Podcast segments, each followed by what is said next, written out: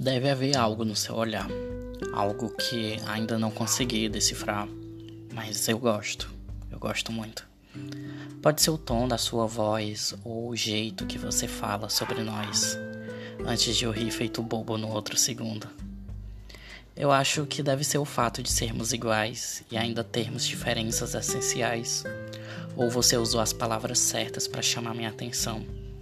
Pode ser a maneira que você chegou em mim daquele jeito sem querer, tudo começa assim, indireto, sem muita intenção.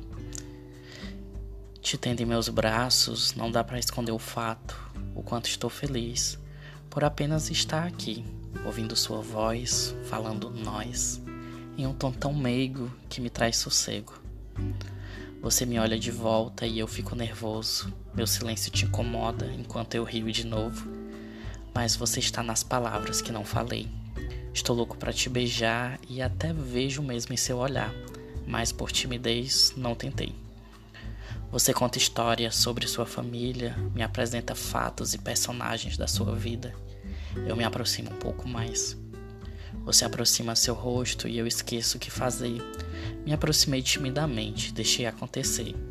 Parece que meu coração sabe o que faz. Sentir seu cheiro faz parecer perfeito o céu sem estrelas.